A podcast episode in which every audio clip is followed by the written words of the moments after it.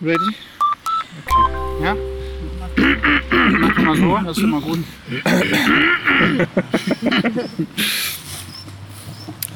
Hallo, ich bin Julian. Und ich bin Marc. Wir sitzen heute zusammen mit drei Menschen, die zusammen den Queer-Treff in Bad Kreuznach gegründet haben. Und bevor Sie uns erzählen, was das ist, stellen Sie sich einmal bei uns vor, nacheinander. Bitte schön. Fange ich an, okay. Ja. Ich bin der Sebastian Greff. Ähm, ja, und ich habe mit den anderen beiden den Queertreff gegründet. Ich bin Danielle, ich bin auch ein Mitglied bzw. Gründungsmitglied vom Queertreff. Genau, und ich bin die dritte im Bunde, ich bin Laura Schäfer. Queer-Treff in Bad Kreuznach, was ist das? Wer möchte? Einer muss, Also okay. einer beginnt, sagen, die ja. anderen Also, legen vor, nach. Vor circa zwei Jahren hatten wir, Genau. die, ähm, hatten wir die Idee und zwar da hatten wir erstmalig eine Aktion beim Eider Hobbit gemacht. Mhm. Ich glaube danach hatten wir glaube ich so die Idee einen regelmäßigen Queertreff in Kreuznach äh, zu begründen Mhm. und ähm, genau dann hat er auch zweimal stattgefunden dann im AJK-Keller unten und dann kam leider Corona und er konnte nicht mehr stattfinden bis Mhm. jetzt sogar. Und äh, was ist das Ziel von dem Queer-Treff? Ich meine, vielen Leuten wird das selbstverständlich erscheinen, aber einigen vielleicht nicht. Deswegen vielleicht nochmal für die, die sich nichts darunter vorstellen können. Wofür macht man einen Queer-Treff?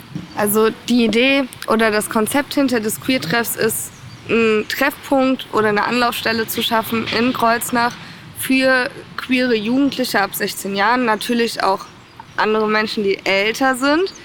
Ähm, einfach um die Möglichkeit zu bieten, eine Community zu gründen, mit der man dann Aktionen wie jetzt zum Beispiel Unterstützung beim CSD oder Infoveranstaltungen oder irgendwie sowas initiieren kann und aber auch noch zum Teil eine Anlaufstelle für Beratung und gesuchte Unterstützung zu sein. Weil das halt hier in Kreuznach nicht vorhanden war. Genau. dem Zeitpunkt. Ja. Äh, er hat ja jetzt nur zweimal stattgefunden. Gab es äh, innerhalb der Pandemie oder während des Lockdowns irgendwie so eine äh, Alternative oder eine, eine Plattform, die es vielleicht irgendwie gab, wo, wo sich dann die Menschen austauschen konnten? Also zum direkten Austausch ähm, so gesehen nicht, aber wir sind immer sehr aktiv auf den sozialen Medien und ähm, da kamen auch äh, diverse Anfragen an uns, wo wir dann beratend irgendwie tät- äh, tätig werden konnten und genau, das war, also wir waren nie weg, wir waren eigentlich die ganze Zeit immer da. Vielleicht kann man das äh, kurz sagen. Also wir sind vor allen Dingen auf Instagram unterwegs äh, unter QueerTreffKH zusammengeschrieben. Da könnt ihr uns finden. Okay, wir werden verlinken an den entsprechenden Stellen. Ähm, jetzt konnte ja vor Ort nichts stattfinden, habt ihr schon gesagt, äh, pandemiebedingt äh, ging das nicht. Äh, was macht ihr denn aktuell? Äh, wa- was steht an? Vielleicht diese Woche.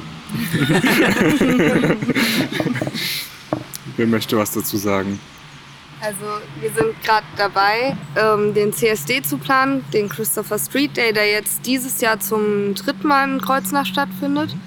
Der wird am 11.09., jetzt am Samstag, stattfinden und um 14 Uhr geht ein Demozug los. Am Bahnhof, da ist der Treffpunkt. Der Demozug wird dann auf den Kornmarkt geleitet und dort gibt es dann Bühnenprogramm, Infostände, Mit Mitmachstände, sowas alles. Genau. Und worauf macht äh, so ein Christopher Street Day aufmerksam? Ich stelle wahrscheinlich triviale Fragen, aber vielleicht gibt es tatsächlich Leute, die noch nicht damit viel anfangen können.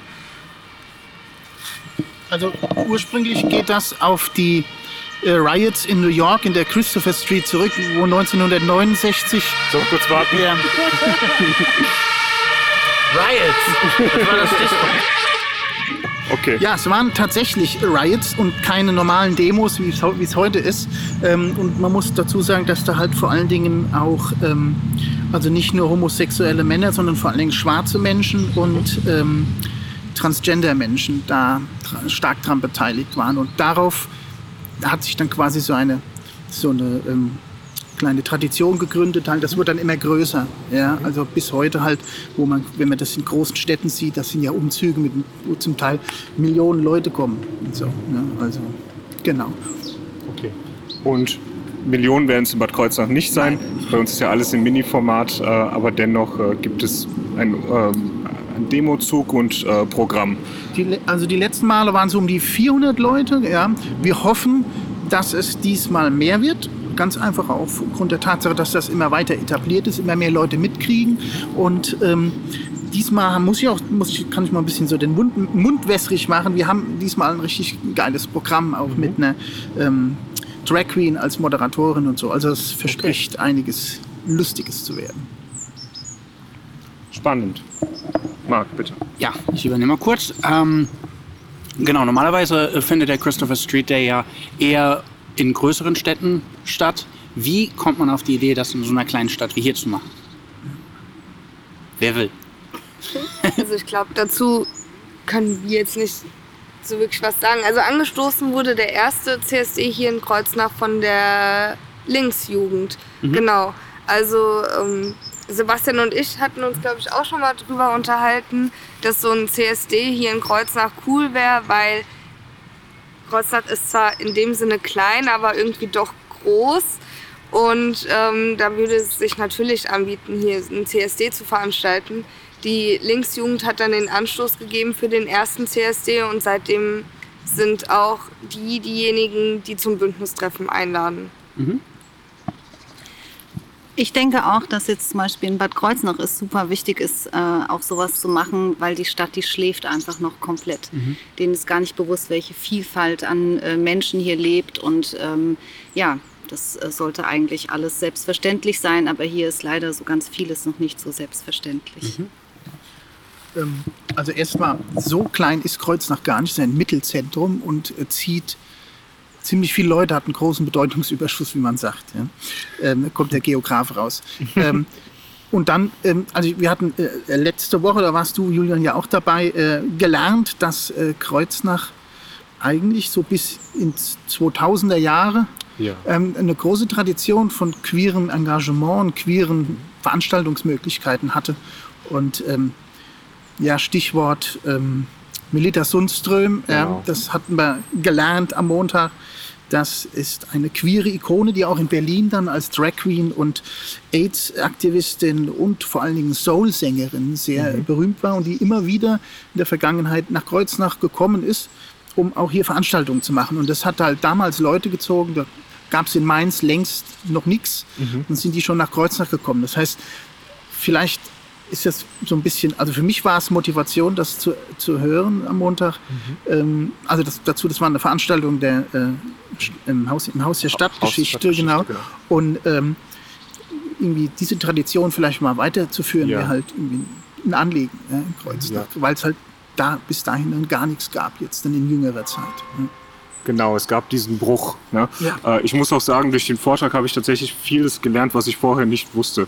Ich habe ihn auch aufgezeichnet und bin gerade dabei zu klären, ob wir den veröffentlichen dürfen. Äh, denn ich fände es total sinnvoll. Ähm, ich fand es mega, mega spannend, was äh, hier in Kreuznach eigentlich äh, los war. Ja, Ja, diesbezüglich. Ja, total. Äh, Melita Sundström, genau. Ihr habt hier die Notwendigkeit des Queer-Treffs schon angesprochen äh, am Anfang.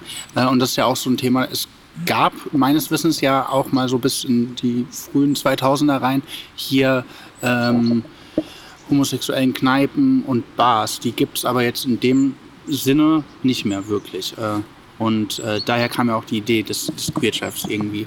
Äh, der hat ja jetzt die ganze Zeit im IJK-Keller stattgefunden. Legt ihr euch da fest, dass in Zukunft, wenn es denn wieder möglich ist, äh, weiterhin dort ist oder äh, ist es was Mobiles? Also grundsätzlich würde ich sagen, es ist was Mobiles und es ist halt nur unglaublich wichtig, dass es ein geschützter, neutraler Raum ist, der jetzt nicht irgendwie vorbelastet ist oder ähm, wo man weiß, wie es vielleicht auch das Publikum ist, ist überhaupt offen dafür. Und äh, genau da fanden wir halt äh, IJK super ansprechend, ähm, weil das halt genauso unserer Denkweise und unseren Grundsätzen entspricht. Aber grundsätzlich spricht nichts dagegen, das hatten wir ja auch von Anfang an gesagt, neben dem regulären Queer-Treff, der ja immer jeden ersten Donnerstag im Monat stattfinden soll, ja, äh, auch wieder stattfindet, wenn Corona vorbei ist, ähm, spricht nicht dagegen, auch andere Sachen zu organisieren. Vielleicht auch mal einen Vortrag oder eine Lesung oder so. Ja. Also da sind wir auf jeden Fall offen. Ja. Ja. Sehr, sehr schön. Äh, genau, wer das gerade hört und äh, vielleicht die eine oder andere Idee schon hat, kann sich bestimmt bei euch melden. Auf jeden Fall. Ja. Okay. Ein äh, Stichwort, was ich einwerfen will, ist äh, der Safe Space. Du hast es mit geschütztem Raum korrekt in Deutsch äh, ähm, beschrieben. Ähm, aber Safe Space ist ja so ein Wort, das äh, umherschwirrt äh, im Sprachgebrauch, im englisch geprägten. Ähm, vielleicht ganz kurz, was ist ein Safe Space? Ja, also Safe Spaces, ich schreibe gerade meine Bachelorarbeit darüber, deswegen bin ich so ein bisschen informiert. also ähm, Safe Spaces, so wie ich es jetzt auch gelesen habe und erfahren habe, sind sehr viel in den amerikanischen Unis verbreitet. Irgendwie halt ein geschützter Raum, in dem klare Regeln gelten. Es soll nicht ähm, diskriminiert werden oder wenn jemand über eine Erfahrung, die er gemacht hat, spricht, soll nicht Kritik an der Person oder an der Sache äh, geäußert werden, sondern man hört sich das an, bietet die Möglichkeit zur Beratung und kann sagen, ja, vielleicht könntest du ja so und so damit umgehen. Und so soll halt auch der Queer-Treff sein, nur nicht nur zum Austausch. Also klar, wir werden immer ein offenes Ohr füreinander haben und für die Anliegen von denen, die zu uns kommen. Aber wir wollen auch ein bisschen äh, aktiv werden hier in Kreuznach, einfach um auf die Themen aufmerksam zu machen. Und dafür soll halt auch der geschützte Raum sein, dass man die Möglichkeit hat, zu sein, wie man ist, wie man sein möchte, wie man sich fühlt. Und das ist auch so die Idee dahinter. Aktiv werden heißt auch politisch werden? Wir sind ja politisch, indem wir sowas gründen. Ähm, das ist natürlich nicht parteienpolitisch, das ist eher soziokulturell, ja, äh, kulturpolitisch. Ja, ähm, queerpolitisch ist auch ein Begriff, äh, Begriff mittlerweile. Ja. Also das sind wir natürlich, sind wir politisch, klar. Ja. Ja.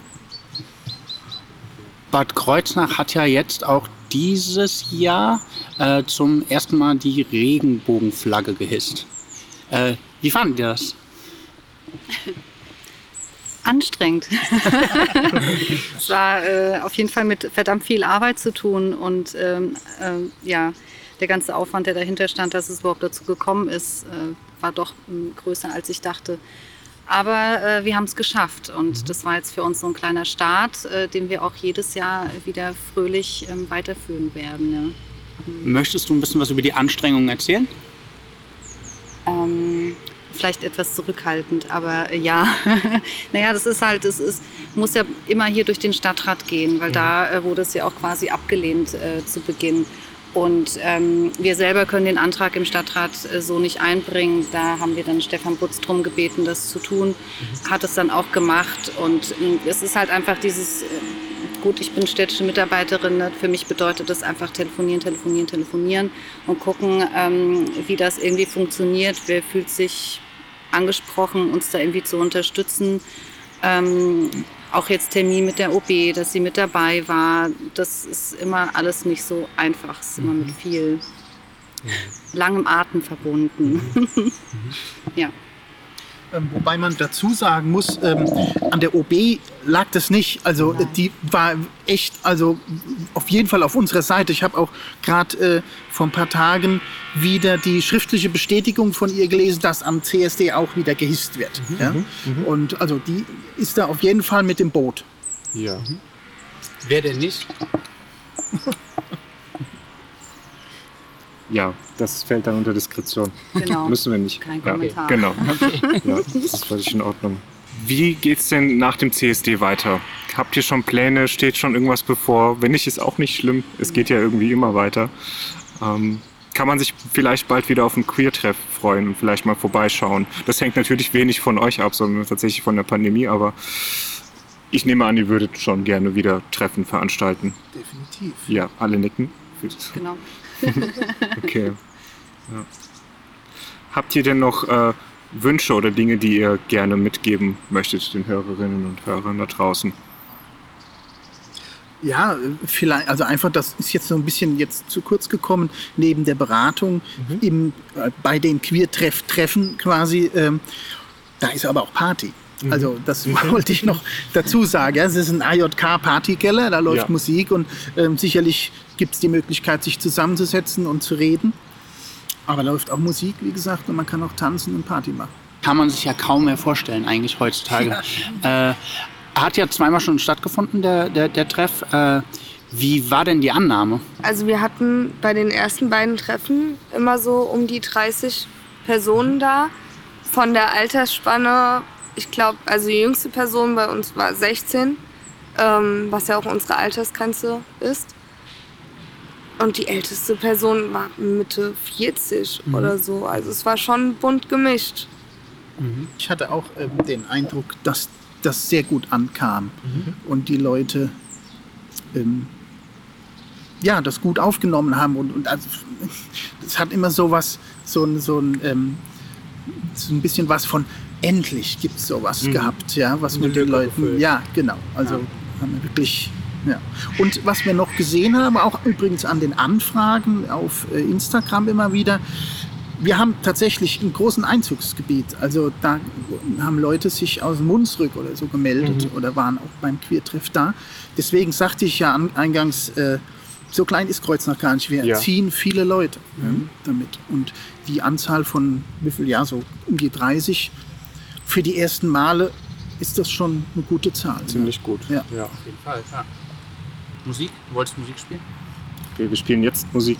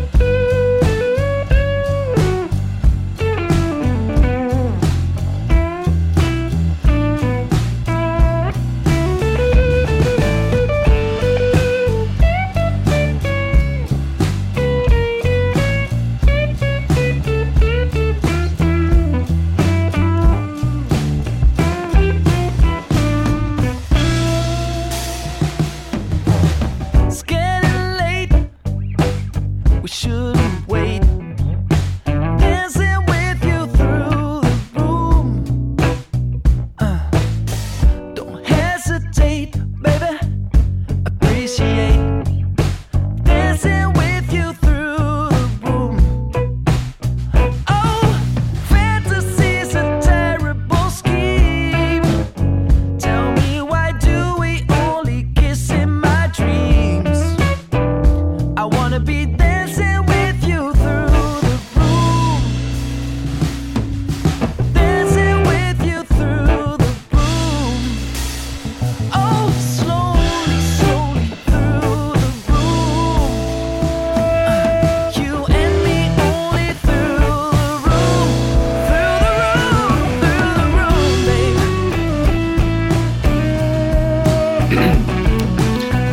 Da aus der kleinen Musikpause. Und sagt ihr uns nochmal, wann diese Woche der Christopher Street Day in Bad Kreuznach stattfindet und wo es losgeht. Genau, es ist Treffpunkt um 14 Uhr am Bahnhof. Und von da aus geht es dann äh, durch mehrere Straßen in Bad Kreuznach Richtung Kornmarkt. Da ist dann äh, ja, später quasi die große Veranstaltung. Mit Bühne, großen Programmen, Infoständen, Mitmachständen. Ja, und ich hoffe, es wird super. Okay, ihr habt es gehört. Seid gerne dabei. Wir sind es auch. Wir sind es auch. Und dann bedanken wir uns für eure Zeit und für die Einblicke in eure Arbeit als Queer Treff. Und bis bald. Ja, danke. Das war's. Tschüss.